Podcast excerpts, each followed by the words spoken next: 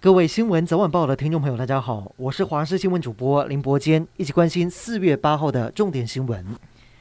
今天国内新增一百二十三例的境外移入，以及三百八十四例的本土确诊，本土个案再创今年新高。未来两周是这波疫情的关键期，指挥中心也公布轻症确诊个案的居家照护指引草案，下周有望拍板定案，将有两到三成确诊者适用，预计在单日突破一千五百例之后开始实施。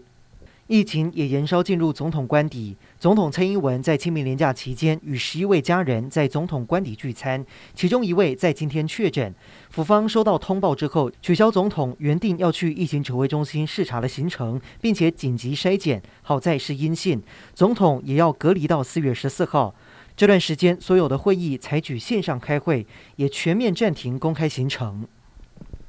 俄罗斯对乌克兰的特别军事行动转移到乌克兰东部，像是哈尔科夫、卢甘斯克、顿内茨克遭受攻击的程度明显增加，而且俄罗斯特意瞄准火车站与医院。另外，俄罗斯两枚火箭弹击中乌东的克拉莫托斯克火车站，造成至少三十人死亡。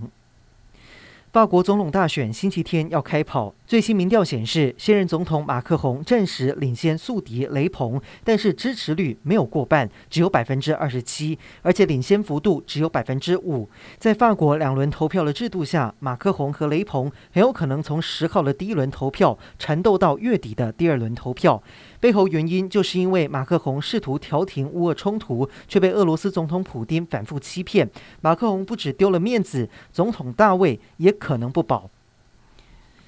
台中大甲妈祖九天八夜绕境活动将在晚间十一点起驾，不过一早各地有不少的信徒赶到现场，还有大批的阵头陆续抵达，依序进庙参拜。今年为了防疫，要持有三剂疫苗接种证明的人才能够参加绕境以及进入庙中参拜，甚至为了避免群聚，沿途几乎没有场所提供给信徒休息，防疫十分严格。